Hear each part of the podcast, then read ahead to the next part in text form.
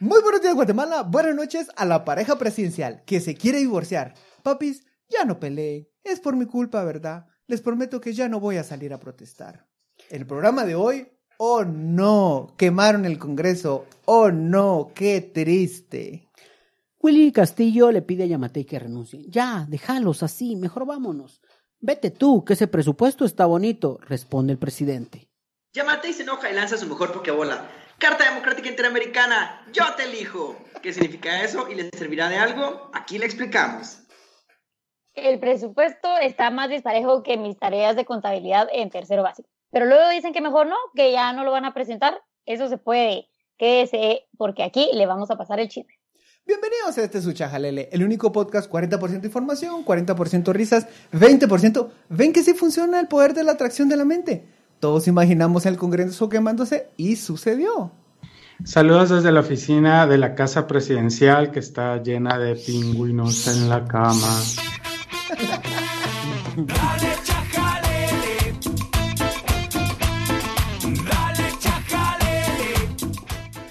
Bienvenidos, bienvenidos, bienvenidos, tome, tome, tome, tome, tome, tome, tome, a este episodio número 35, Casa Llena, desde hacía muchísimo tiempo.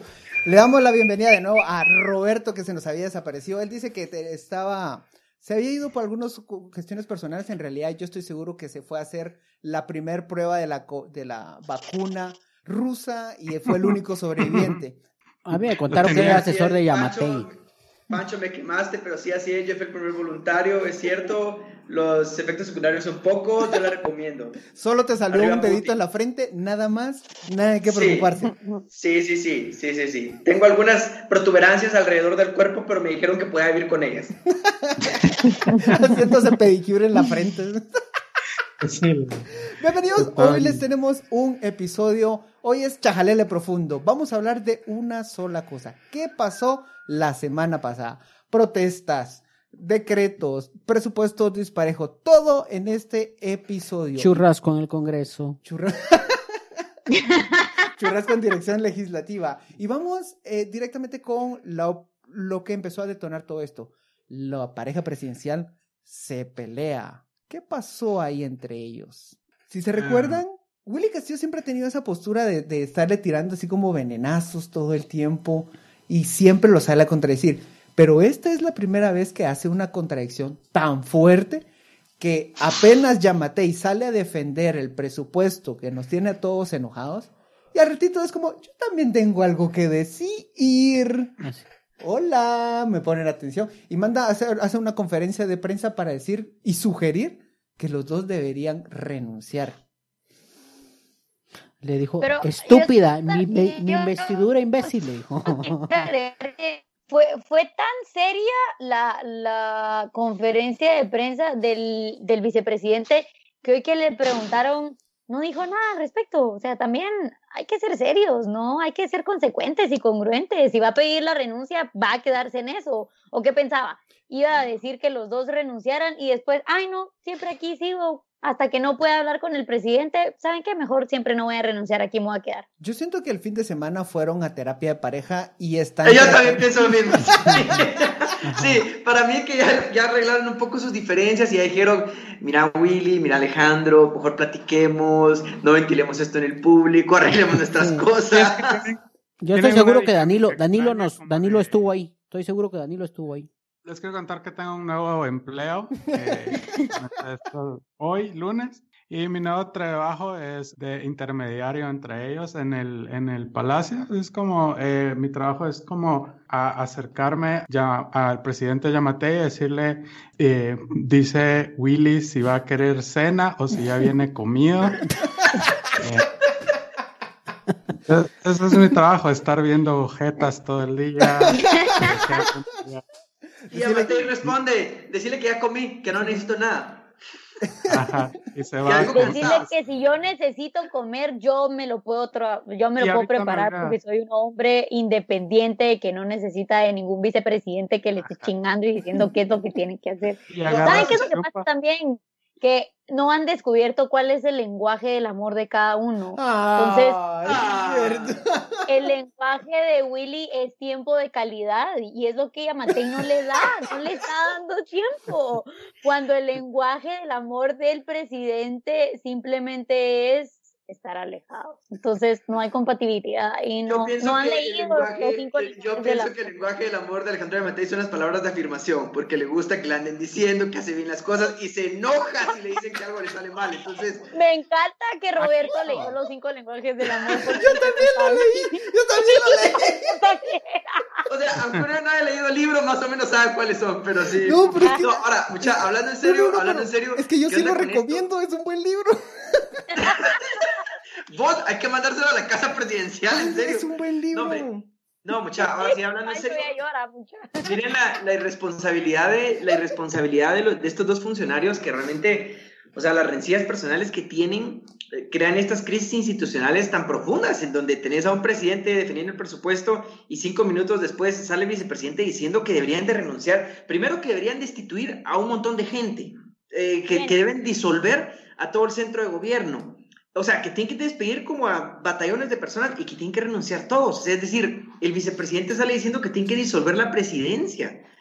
Y, y si esto es solo por una rencilla personal, bueno, pues así está bien. Ahora, ¿qué habrá detrás de todo esto? O sea, realmente, ¿cuáles son los intereses encontrados que, que, son los que están haciendo incompatibles. No, sé qué han escuchado ustedes. Yo lo que creo, y de verdad lo creo muy, muy, muy, muy bien, y digamos, investigaciones que han publicado algunos compañeros periodistas como, como Marvin del Cid y Sonny Figueroa, de cómo el centro gobierno es un poder paralelo que está trabajando en todos los ministerios y que poco a poco han ido poniendo a sus cartas en todos los ministerios.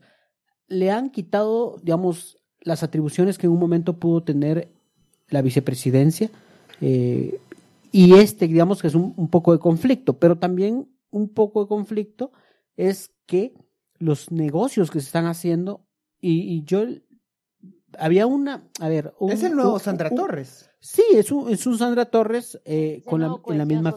En la, exacto, en la misma figura de manejar, ¿por qué no decirlo? Negocios. Negocios eh, eh, como dicen, no tengo pruebas, pero tampoco tengo dudas de que, de que ahí se manejan negocios. De hecho, poco a poco ha ido instalando, después de la crítica que se le ha hecho, han ido instalando a cada, uno de las a cada una de las personas que han estado en el centro de gobierno, han ido ya tomando posesión de puestos importantes en el gobierno. Entonces, eh, este puesto, como, como se ha visto, fue creado el, por parte del presidente para, para Miguelito, porque lo, aquí lo tratamos con cariño, aquí lo queremos, algún día lo tendremos en los micrófonos.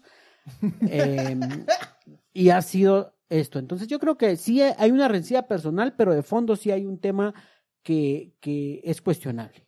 Pero la pregunta es, ¿qué quiere Willy? O sea, es decir, ¿Willy está en contra de los negocios y Willy realmente sí es como muy santo y él no quiere corrupción? ¿O simplemente él está representando a otros sectores económicos que se están viendo perjudicados porque los negocios están yendo por otro rumbo?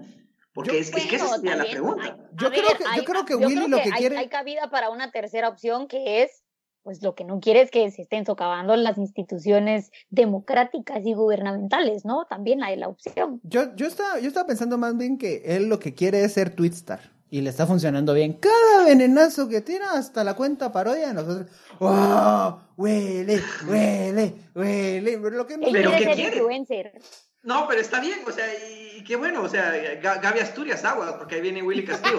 Pero, eh, pero, no, muchacha, pero ¿qué quiere Willy Castillo? O sea, yo solo quiero que alguien me explique, yo quiero que ustedes me expliquen qué, quiere Willy Castillo. Willy? ¿Qué, quieren ¿Qué va a querer el princeso?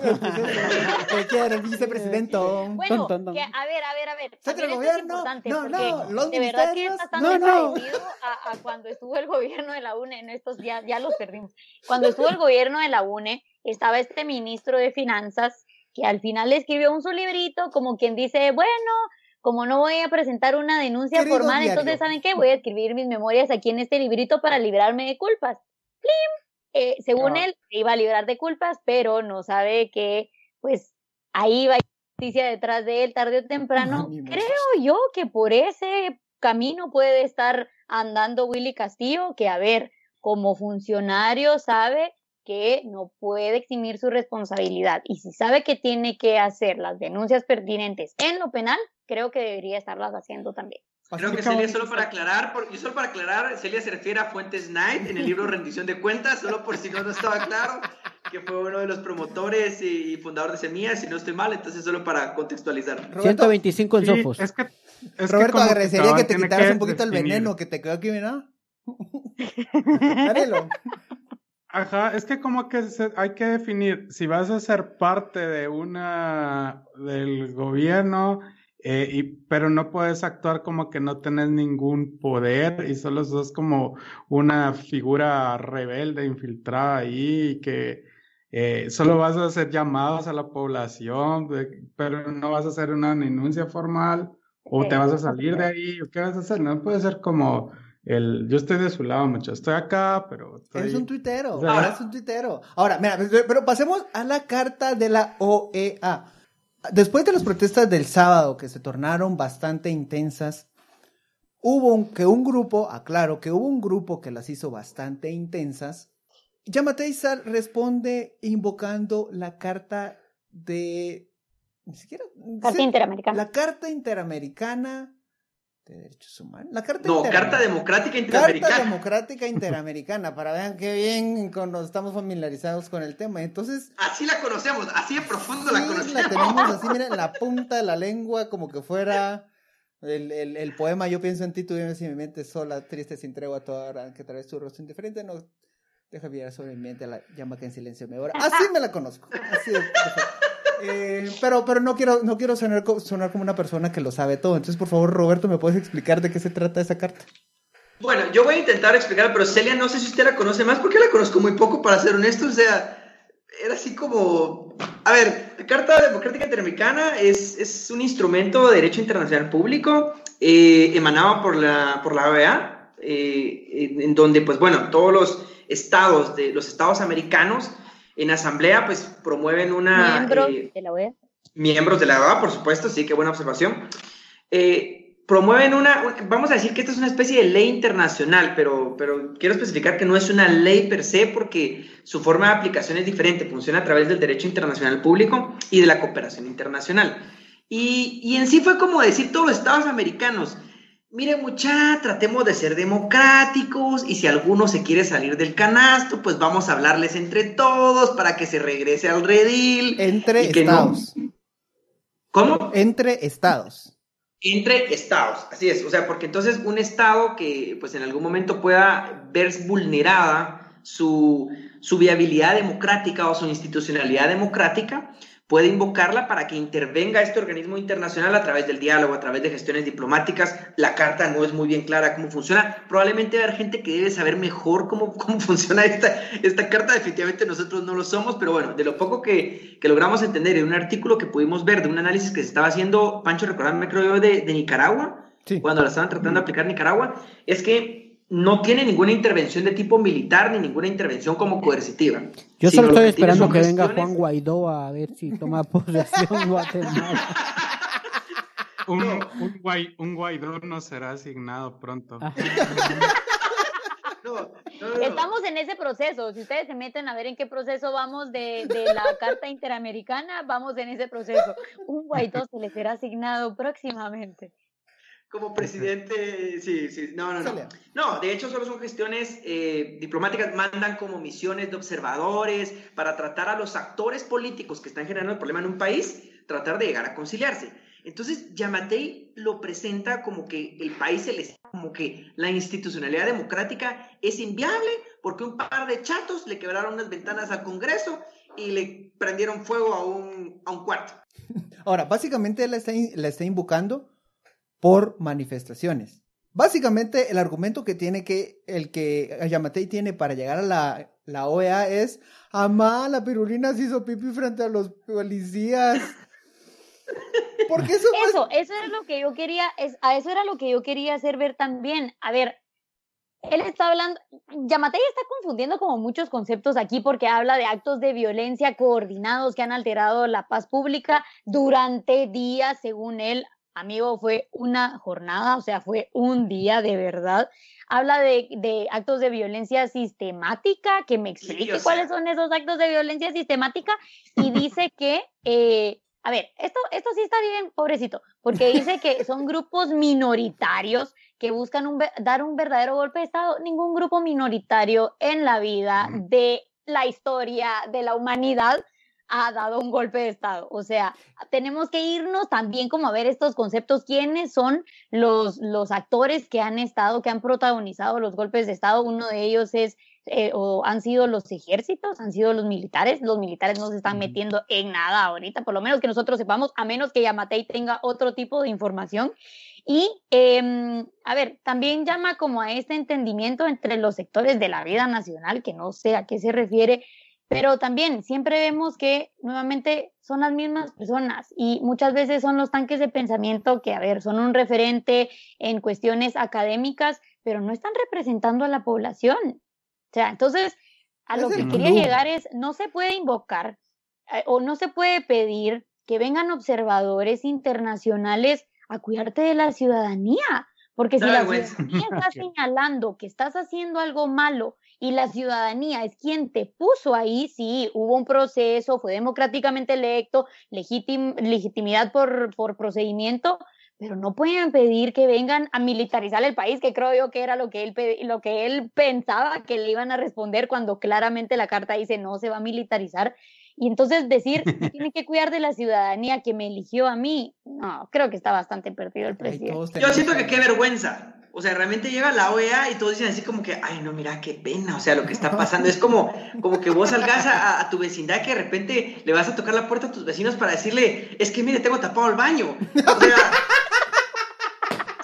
a nadie le importa. Es, un problema, resolverlo a lo interno. Sí, afecta, pero tenés que seguir adelante. A lo mucho me parece muy mal. Pero ahora, a, lo mucho le das fibra.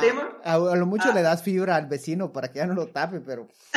pero, o sea, pero mira, yo tengo, yo, yo, yo tengo una teoría de la conspiración. Ah, ah, ah. Y hace un momento estábamos en fase de planificación y no se las quise decir para que la reacción sea orgánica. Ahí está, ahí está, Y antes de pasar a la teoría de la conspiración, por favor, suscríbanse a nuestros canales. Miren, mucho hacemos aquí por, con abrir mucho la lengua y, exponernos a demandas ah, abrimos la lengua, nosotros abrimos la lengua. Abrimos, ay, déjame, yo hablo como quiero. sí me parte porque yo la, soy bífido. Cero. Bueno, a ver, tengo una, una teoría de la conspiración. Y empieza, y la teoría de la conspiración respecto al incendio del Congreso. Aquí va. Ok. Va, así pónganse su, su, su, su gorrito de aluminio. Musiquita de Expedientes Secretos X. Vamos a entrar en, en modo Mario Villacorta. Ah, a ver, va por acá. Alan Rodríguez, acompañado de muchos, varios diputados aliados al oficialismo, hicieron un anuncio en el que van a engavetar el presupuesto, ¿sí? En el que ya no, ya no lo van a hacer. La única referencia reciente que tenemos a ese procedimiento es cuando los diputados se hicieron para atrás, cuando aprobaron el pacto de corruptos original. Y este fue en 2019, 18? 17. 17. o sea, si estás hablando al presidente legislativo, de engavetar 2017. Sí, 2017 cuando quisieron reducir las penas a todas las personas. Al financiamiento electoral ilícito. Al financiamiento electoral ilícito, pero no se habían dado cuenta que por la redacción también terminaban beneficiando, después de varios procedimientos, a narcotraficantes, a violadores y a muchas personas que habían cometido delitos. Ok, regresémonos a esa ocasión. ¿Qué pasó? Ellos aprobaron la ley por, por, por, mayor, por la mayoría necesaria en la ley no está establecido un procedimiento en el que dejaron en pausa, en el que queda todos los, todos los diputados votan a favor, pero se detiene este procedimiento. Eso no existe, porque inmediatamente lo aprueba el Congreso, inmediatamente debe ser trasladado al Ejecutivo, es decir, al presidente, para que lo apruebe o lo rechace, lo apruebe o lo vete, ¿sí? ¿Qué hicieron esa vez? Se jalaron, antes de grabar, llamé a una persona, una fuente muy confiable, y me estaba contando que lo que hicieron es que se inventaron un procedimiento que no existe. Tan nuevo era que lo tuvieron que escribir en el, en el acta de, nuevos, de procedimientos del Congreso. y ese procedimiento fue que llamaron hicieron una nueva consulta para ver si existían dudas de ese decreto o no. Eso no existe ni en, ninguna ley. Y, fue esa la razón por la que volvieron a votar. Ese procedimiento no existía. Si Alan Rodríguez está llamando directamente a engavetar este procedimiento, tendría que llamar otra vez a estas dudas razonables o, o decir que ese decreto ya no existe porque se quemó. Y aquí fundamento mi teoría de la conspiración. Aquí, aquí, le pongo más leña al fuego. ¿Cuántas fueron las oficinas que se quemaron en el Congreso? ¿Una? ¿Y cuál fue? Dirección legislativa. Dirección legislativa. ¿Por qué si entras al Congreso no vas a quemar el pleno, que está socado eh, de no, deja eso, el pleno está enfrente. O sea, vos para ir a, a ver, los que no conocen el Congreso, es, si uno entra por la, por la puerta de la novena avenida, si vos seguís recto, que regularmente vos vas a seguir recto, y llegás al pleno, llegás al pleno, llegas directo al pleno. Pero para ir a, a, dirección legislativa tienes que cruzar a la derecha, y tenés que ingresar a unos pasillos y llegar hasta ahí. Entonces vos dices, ah, estos... Perdón, ¿sabes? Pero no, solo, solo aclararme algo ahí, pero yo recuerdo las fotos, o sea, la ventana donde estaba quemando se salía a la calle directamente. Pero la puerta. sí, pero tenías que pasar, pasar por una puerta y cruzar. Es decir, no, no está ahí. Lo que está más cerca es la, la dirección legislativa. No, perdón, perdón, ah, la, el pleno, porque pasas al, o sea, pasas al pleno, 10 metros después está, el justo enfrente. Ajá, y te vas directo. Ahora, dirección legislativa. Me encanta que nos estamos volviendo así puro truthers del 911. Mano, es que es imposible que el fuego derrita el hierro, ¿me Una demolición controlada. Sí. Vamos a pasar un videito de YouTube y vas a ver que la ventaja de ser un, un podcast que no habla nada de serio, entonces estamos chingando, estamos chingando. Esto es un chiste construido. ¿no? Si no te gusta, andate. Pero espérese, pero te, ahí me escucha, ahora, ya, ya habló nuestro presidente. ¿Ahorita? Sí, Juan Guaidó. Ah. Puso, puso, oiga, puso un tuit hace unos minutos y puso, como presidente encargado de, las, de Venezuela y de la Asamblea de Venezuela, rechazamos el ataque de grupos radicales contra el Congreso de Guatemala. ¡Ay, oílo! Y nos solidarizamos con el presidente Yamatei y las instituciones democráticas de Guatemala. Su lucha por la democracia es nuestra propia lucha. Va, como dirían, va pisados. Ay, ve pues este nuevo presidente. Va, pero mira. no lo queremos de presidente. Ahora, ahora, ¿por qué siembro esto? A ver, dejemos de lado la teoría de la conspiración.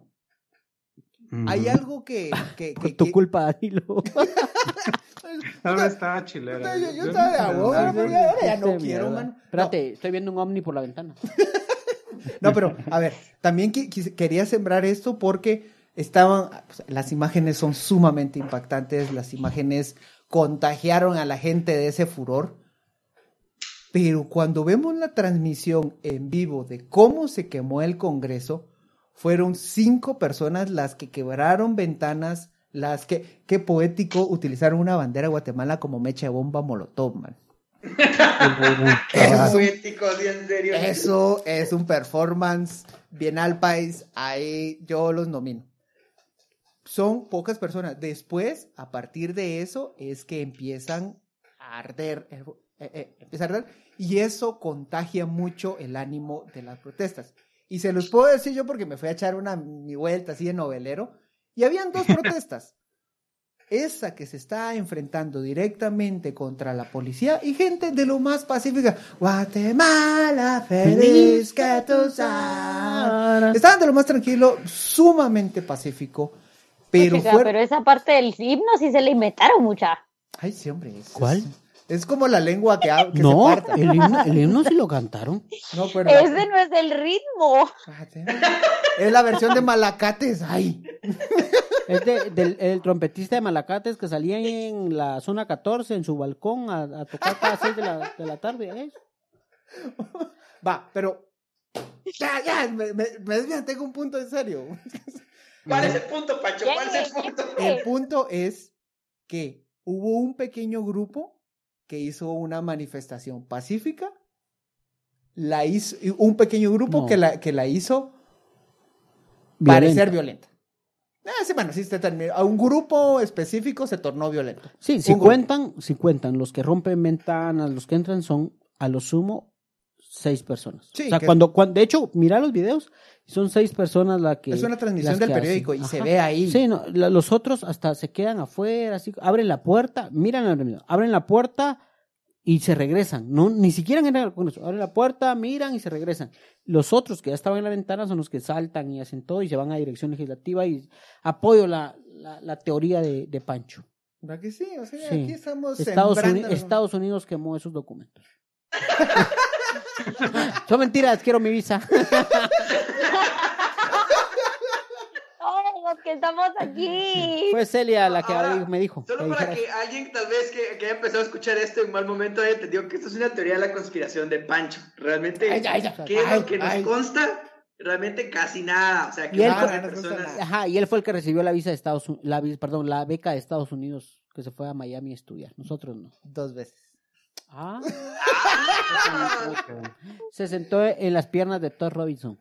injerencia extranjera, injerencia extranjera.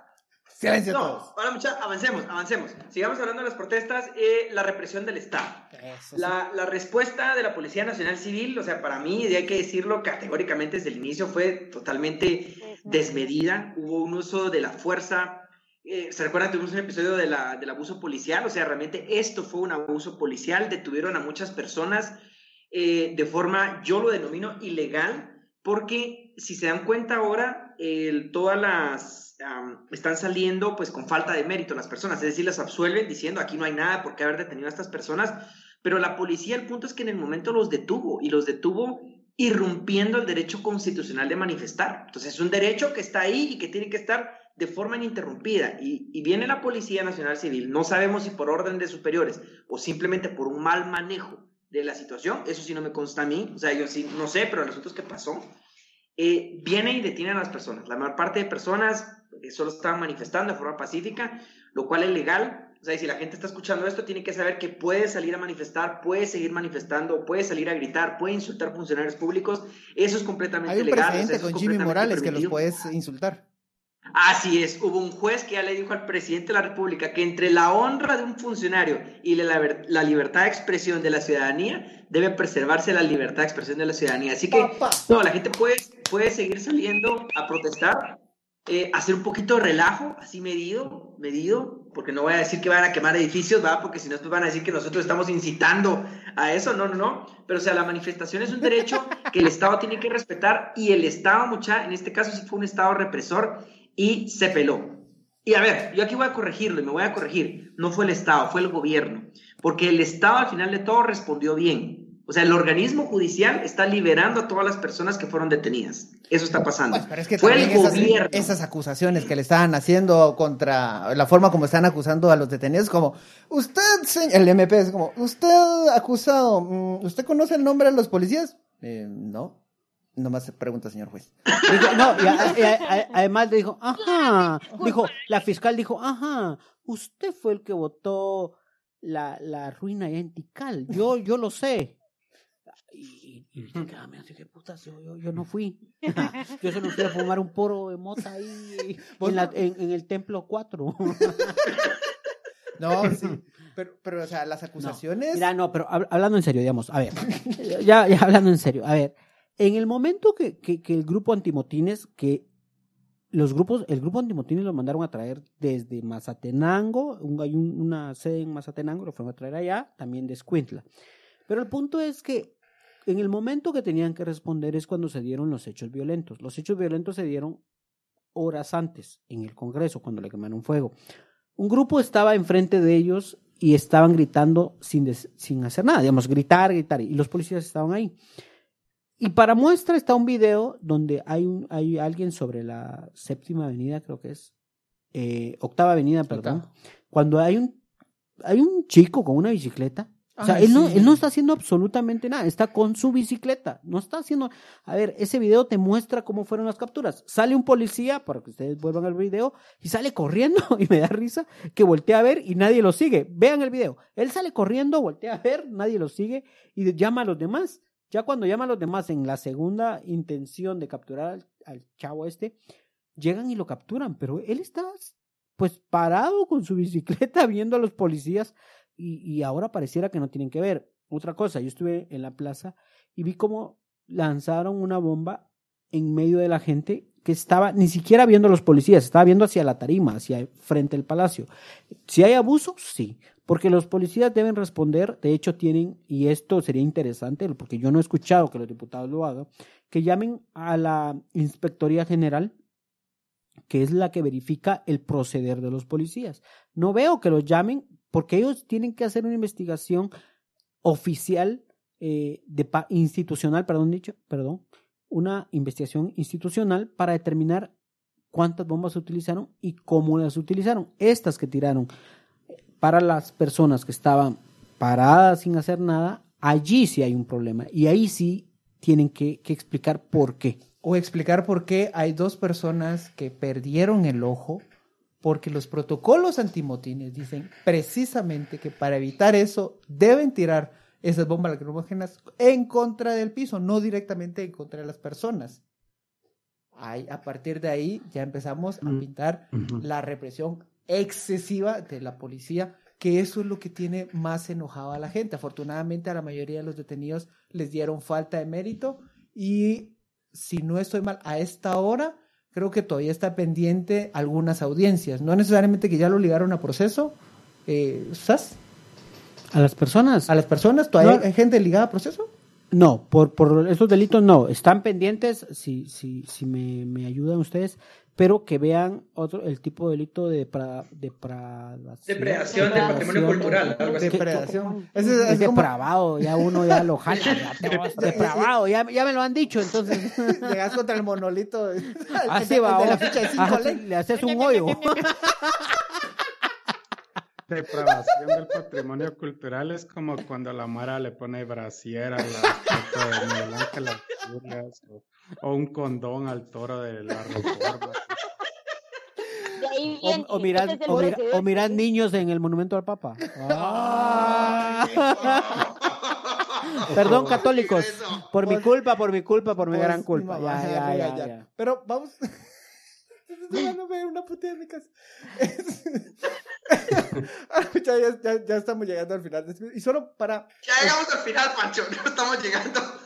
Bueno, entonces, ahorita, ¿qué es? ¿Cuáles son los escenarios que se vienen? El primero es el presupuesto. Alan Rodríguez, antes de que yo entrara a mi teoría de conspiración, Alan Rodríguez dijo que iban a, a, a engavetar o a archivar, la palabra que utilizó es archivar este, este documento en realidad ese proceso no se podría, no existe el mecanismo para solo archivar, porque pues si ya lo aprobaron, lo que le corresponde a él y no le están preguntando es pasarlo directamente al presidente. Lo que se viene a partir de mañana son dos cosas. Uno, ¿qué va a pasar realmente con eso? Dos, la Corte de Constitucionalidad ya pidió informes para que expliquen qué es lo que ha estado ocurriendo con este nuevo presupuesto. El presidente lo vetará, el presidente mandará a echarse para atrás. No lo sabemos. En el próximo capítulo. En el próximo capítulo de esta novela llamada Guatemala. Llegamos al final de este episodio número 35, Casa Llena. De nuevo, muchísimas gracias por acompañarnos. Y ya sabes, antes de irme, bienvenido de nuevo Roberto, nos hacías muchísima falta. Ah, nos extrañé, muchas gracias. Y me alegro que y me alegro que solo te creció un dedo en la frente. Muchísimas gracias. Buenos días Guatemala, buenas noches mundo. Adiós. Adiós. Chao, chao.